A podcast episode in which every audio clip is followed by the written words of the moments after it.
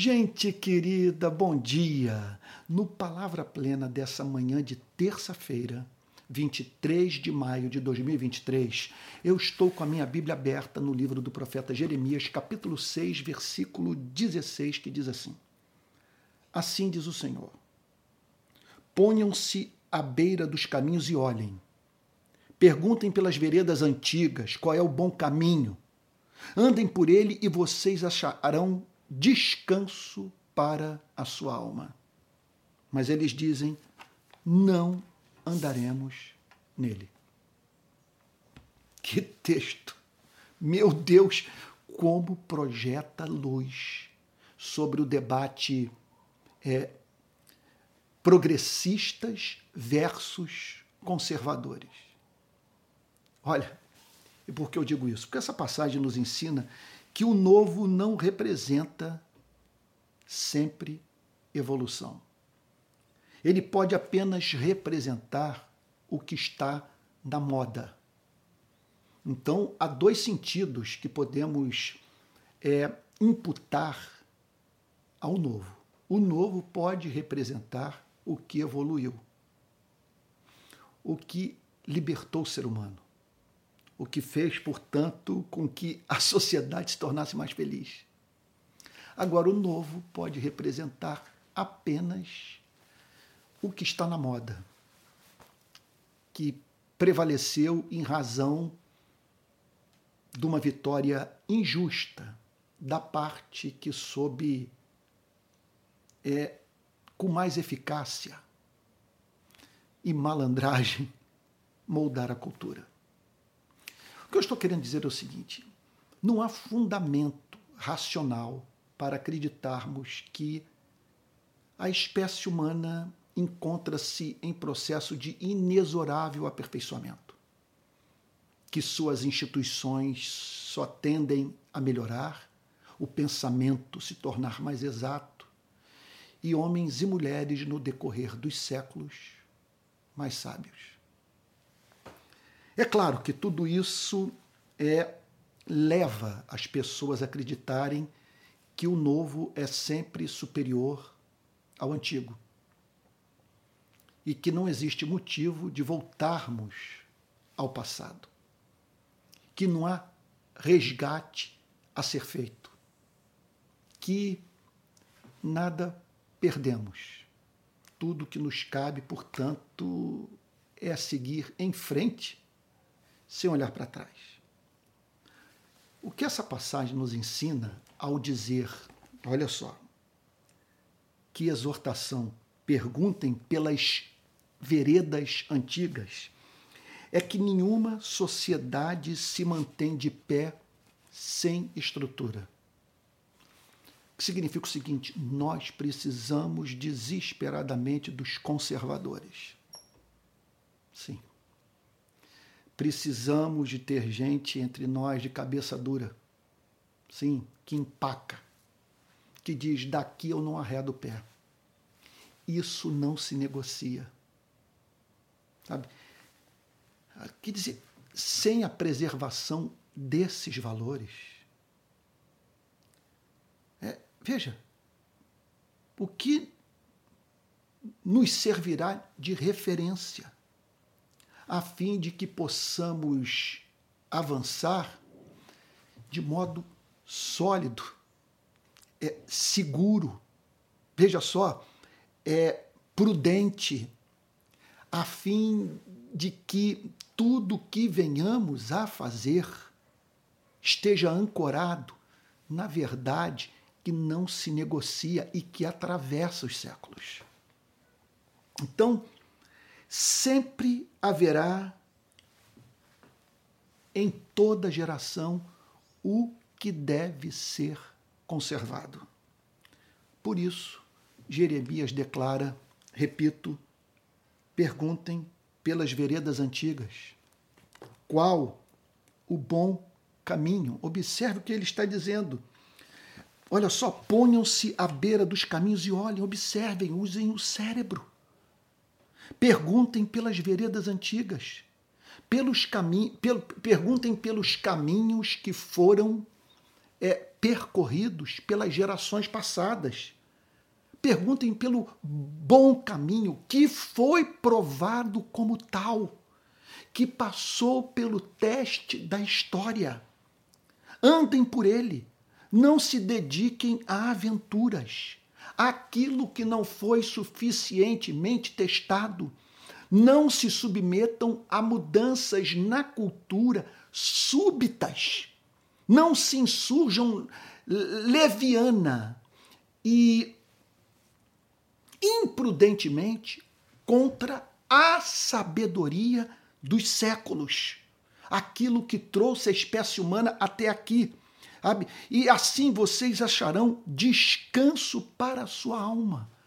Olha, olha que coisa, que declaração impressionante. Vocês acharão descanso para a sua alma se viverem a vida que os antigos viveram, norteada por valores que foram respeitados por gente excelente, cuja contribuição marcou a história da humanidade.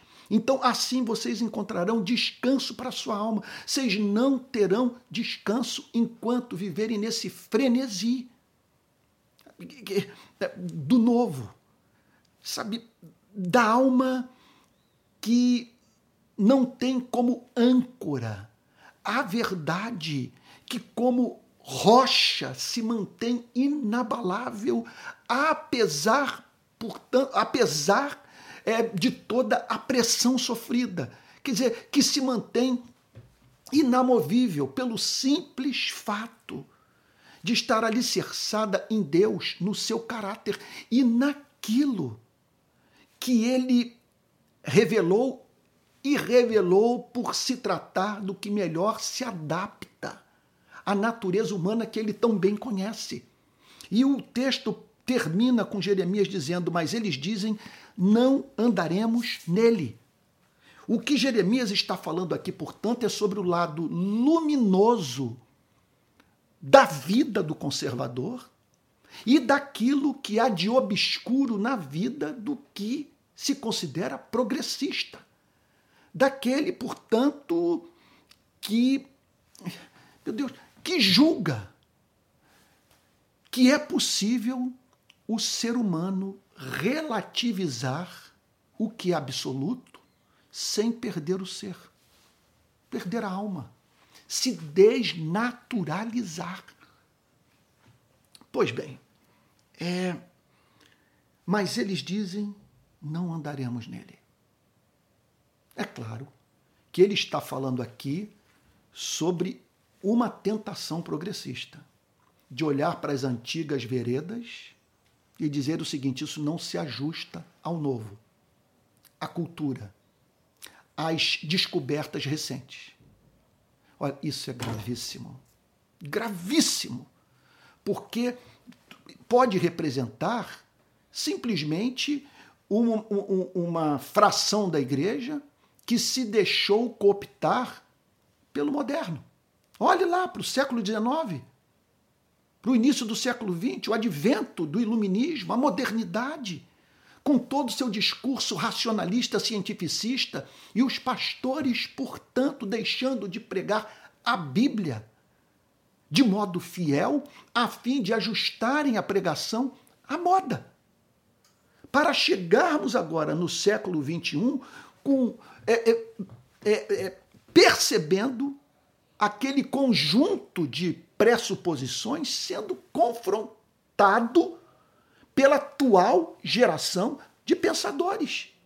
E a igreja, assim, portanto, se vendo na necessidade de fazer uma readaptação, de modo que aquilo que havia de ilusório na modernidade seja deixado para trás, mas para tão somente a igreja abraçar o que é considerado norma pela chamada pós-modernidade ou modernidade tardia, mas que, que vem a ser nada mais, nada menos do que é, é do que a absolutização do que é relativo. Em bases frágeis, que acabam, portanto, causando sério prejuízo para a sociedade e descaracterizando por completo a vida da igreja. Quando a igreja, de maneira acrítica, acolhe essa visão de mundo. Quando a igreja não tem coragem para dizer: olha, se vocês não me. Esse é o pressuposto da razão, da, da, da reforma protestante. Se vocês não me convencerem, disse Lutero na Dieta de Worms, se vocês não me convencerem pela razão e pelas escrituras que eu estou errado, eu não me retratarei. Agir contra a, a, minha consciência é cativa da palavra de Deus. É cativa da palavra de Deus. E agir contra a consciência não é correto nem seguro. Deus me ajude. Lutero, ao mesmo tempo que teve uma atuação que poderíamos considerar progressista, sabe? olha, fez a teologia e a ética avançarem a partir de uma posição profundamente conservadora, baseada no compromisso radical com a inspiração, com a infalibilidade das Sagradas Escrituras. Então, é quando o profeta Jeremias fala sobre vereda antiga, ele está falando sobre três coisas. Olha só. Em primeiro lugar, é, ele está falando que algo foi revelado. Esse discurso de Jeremias parte da pressuposição de que algo foi revelado. Algo que pode ser chamado de vereda, de caminho. Sabe? De curso seguro. Sim, a linguagem de Jeremias pressupõe a revelação que Deus fez de si mesmo ao povo hebreu. Então, ele está falando de alguma coisa que existia com, concretamente, que servia de farol, de bússola para a igreja. Em segundo lugar, ao falar sobre vereda antiga, Jeremias estava falando sobre o que foi adotado e passou pelo crivo da história. E fez bem. Quando ele fala sobre vereda antiga, quando ele fala sobre o bom caminho, quando ele diz andem por ele e vocês acharão descanso para a sua alma, ele está dizendo o seguinte: há o antigo que foi revelado, é que foi adotado, que foi provado como saudável, como libertador, que fez bem para o ser humano. É isso que Jeremias está dizendo. E por fim, ele está declarando uma terceira coisa ao falar sobre vereda antiga, sobre o bom caminho, ele está falando sobre o inegociável. Ele está falando, portanto, que não dá para ser cristão sem ser, quer dizer, não dá para ser crente, aqui ele está falando antes da vinda do Messias, mas já pensando no Messias, obviamente, mas o que ele está dizendo aqui, que se aplica aos nossos dias, que se for levado por, em consideração por nós como cristãos, nós que acreditamos na inspiração do Antigo Testamento, que era o livro de cabeceira do Senhor Jesus, quer dizer, se nós cristãos acreditamos que isso aqui é a palavra de Deus, nós temos que dizer que Jeremias aqui defendeu o inegociável. Quando ele fala sobre vereda antiga, repito, bom caminho, ele está falando sobre o que não se negocia jamais. Ele está falando, portanto, que não dá, repito, não dá para ser fiel à revelação sem manter, de certa forma, uma atitude conservadora em relação à vida. Permita-me fazer três aplicações disso tudo para encerrarmos o programa de hoje. A primeira aplicação, veja só, é sobre o valor da revelação. Vereda antiga é a palavra de Deus. É o que Deus revelou ao seu povo, sobre seu ser, sobre seu caráter. Sobre o que é necessário para que os seres humanos se reconciliem com Ele e a forma justa de viver aos olhos de Deus. Então nós precisamos desesperadamente nesses dias em que certos setores do chamado movimento progressista evangélico, veja só, é, relativizam a infalibilidade das Sagradas Escrituras, nós precisamos, nesses dias, manter uma atitude conservadora com relação à Bíblia, declarando corajosamente que a Bíblia é a palavra de Deus. Não há como você fazer uma pregação como essa que foi feita pelo profeta Jeremias, sem acreditarmos num Deus infinito pessoal que se revelou de modo verbalizado, proposicional ao seu povo. e que lhe deu, assim, portanto, uma revelação verbalizada proposicional confiável, que pode servir de regra de fé e prática. Não dá para que, em nome de seja qual for a causa em favor da justiça social do nosso país, nós relativizarmos a importância das Sagradas Escrituras nas nossas vidas, na forma de mantermos comunhão com quem nega a verdade, nega a inspiração das Sagradas Escrituras. Eu me lembro de Martin Lloyd Jones contando a história do, do convite feito por Billy Graham para que ele participasse do Congresso de Berlim. Então, foi feito um convite ao Martin Lloyd Jones para que ele fosse para lá. Martin Lloyd Jones estabeleceu duas é, condições para ele participar do Congresso. Ele disse o seguinte: é, a primeira é que você não coloque, falou para Billy Graham, não coloque liberais, pessoas com, adeptas da, do liberalismo teológico na plataforma.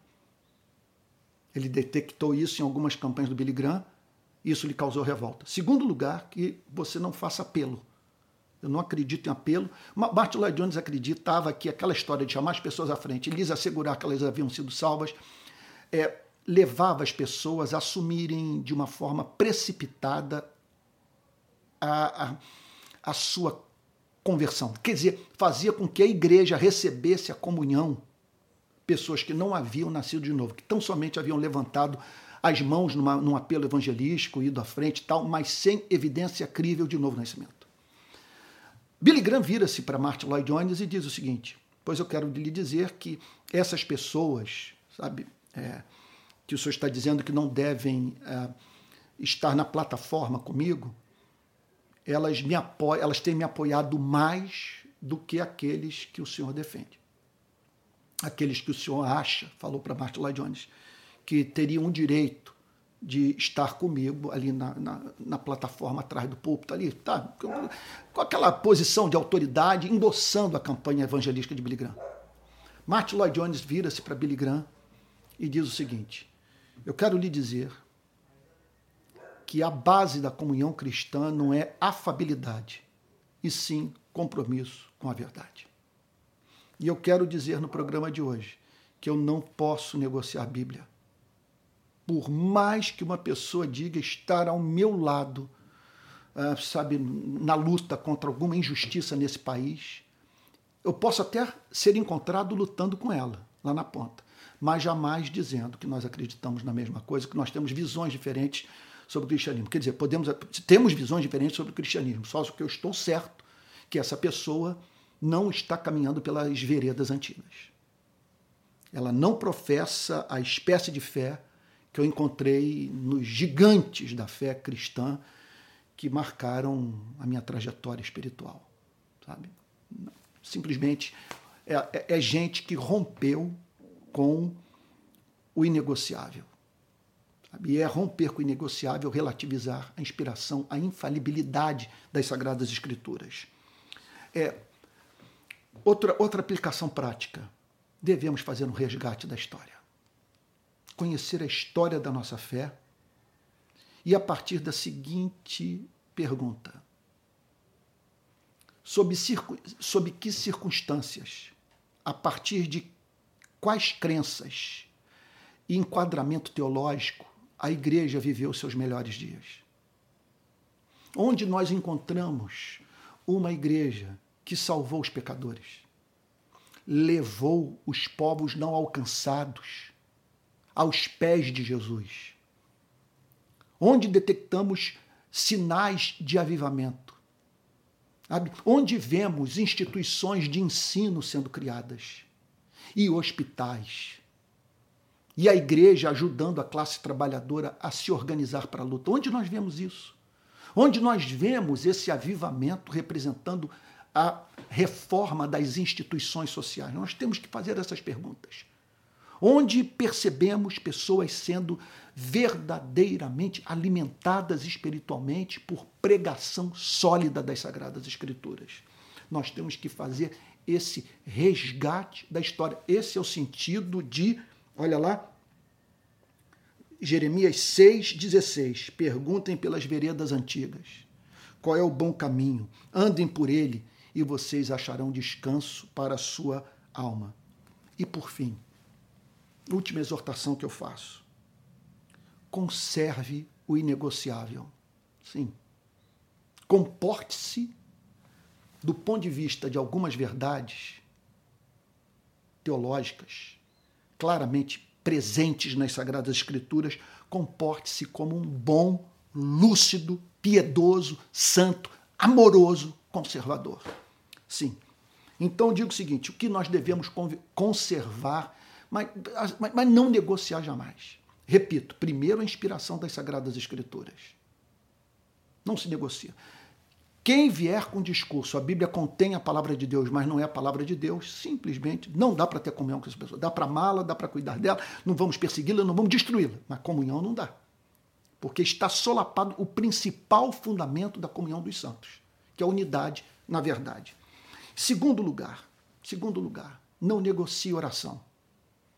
Quem disser que encontrou uma visão tão profunda da graça de Deus, a ponto de não ver mais necessidade de ter uma vida regular de oração, você pode ter certeza que caiu numa, na mais cruel cilada diabólica.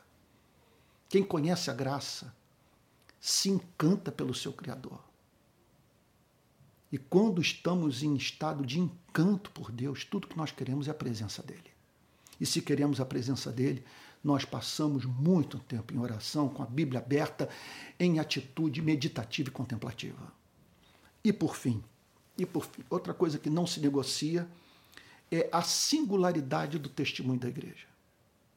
O que eu estou querendo dizer com isso? Nós temos, não podemos negociar o fato de que se somos cristãos, isso tem consequências para as nossas relações trabalhistas para a vida em família, para a administração da nossa sexualidade. O cristianismo tem algo a dizer sobre sexo. Aliás, o amor cristão tem algo a dizer sobre ir para a cama com o ser humano. Então, nós precisamos levantar essa pergunta. Sabe? O, é, o que significa ser sal da terra e luz do mundo no Brasil de hoje?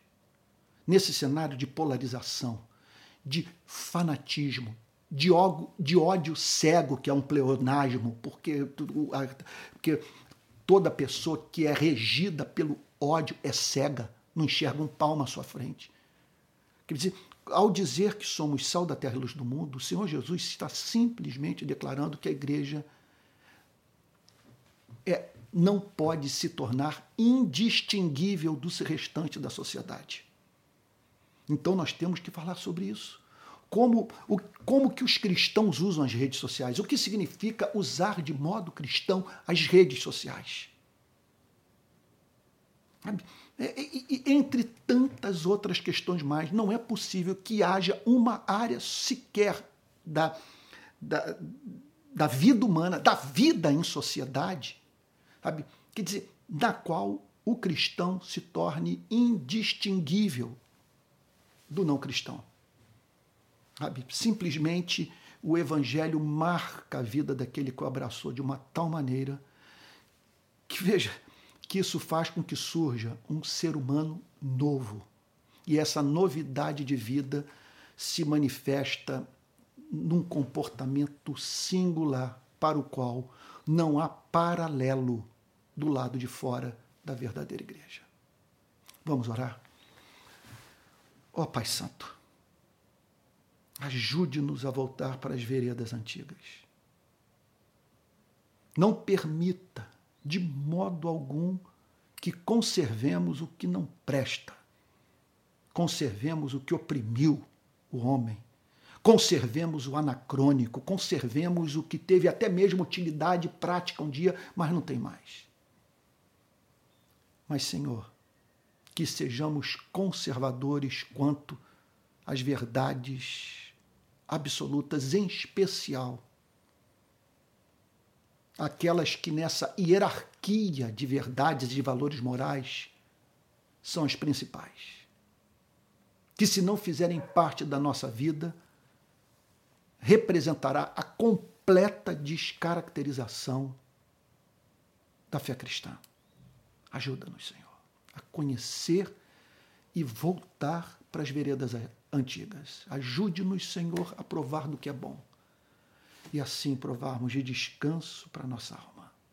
E não permita que sejamos levados por aqueles que dizem: não voltarei para trás, não retornarei no tempo. Senhor, desses de espírito desassossegado, que na verdade, Senhor, não tem a vida regida pela verdade. Senhor, mas em, que, mas em razão do seu desassossego de alma, estão sempre em busca de novidade. É o que te pedimos em nome de Jesus, com perdão dos nossos pecados. Amém. Amém. Meus irmãos queridos, olha só, aqui na conclusão do Palavra Plena de hoje, eu quero dizer que eu estou oferecendo cursos no Hotmart. Eu vou deixar o link aí, cursos pagos. Você pode fazer esses cursos de graça, mas eles são mais lentos, vão levar muito mais tempo. Eu tenho algo, eu tô, eu tô com alguns cursos completos sendo oferecidos no Hotmart. Primeiro, o curso sobre é, teologia política, que eu, no qual eu trato das grandes ideologias políticas à luz da fé cristã, e, segundo lugar, o curso sobre teologia sistemática. O primeiro módulo já está pronto. E eu ainda vou preparar mais três cursos e colocá-los no Hotmart, tá bom? Então é só você ir lá, preço não é nenhum absurdo, ele dividido, simplesmente vai, vai dar para você fazer sem, sem grande prejuízo. O link está na descrição desse vídeo, tá bom? É só você ir lá. Quero também dizer que está se aproximando, está se aproximando, não, calma aí, é exagero, mas já foi decidido que faremos uma viagem a Israel, Cairo, é, Egito Israel, é no mês de fevereiro. Então, fevereiro de 2024, nós faremos essa viagem, a primeira na qual eu levo um grande grupo, grupo de gente de tudo que é canto do país, tá bom? E quero também terminar falando que esse ministério precisa de manutenção financeira. Eu preciso ser mantido. Sabe, é, minha vida mudou dos últimos anos em razão de uma série de fatores. Vocês, você que me acompanha sabe. Então, eu estou, eu estou vivendo disso. E com esse e eu preciso de recursos para ampliar esse ministério, contratar pessoas, é, é, aperfeiçoar a, a, as ferramentas, melhorar a qualidade da transmissão. Então, caso você queira contribuir, há dois modos. O primeiro é você se tornar membro do meu canal, tá bom? E o segundo é você enviar uma oferta para esse pix, palavraplena@gmail.com, tá bom? É isso. Que Deus o abençoe e o guarde. E até o próximo Palavra Plena.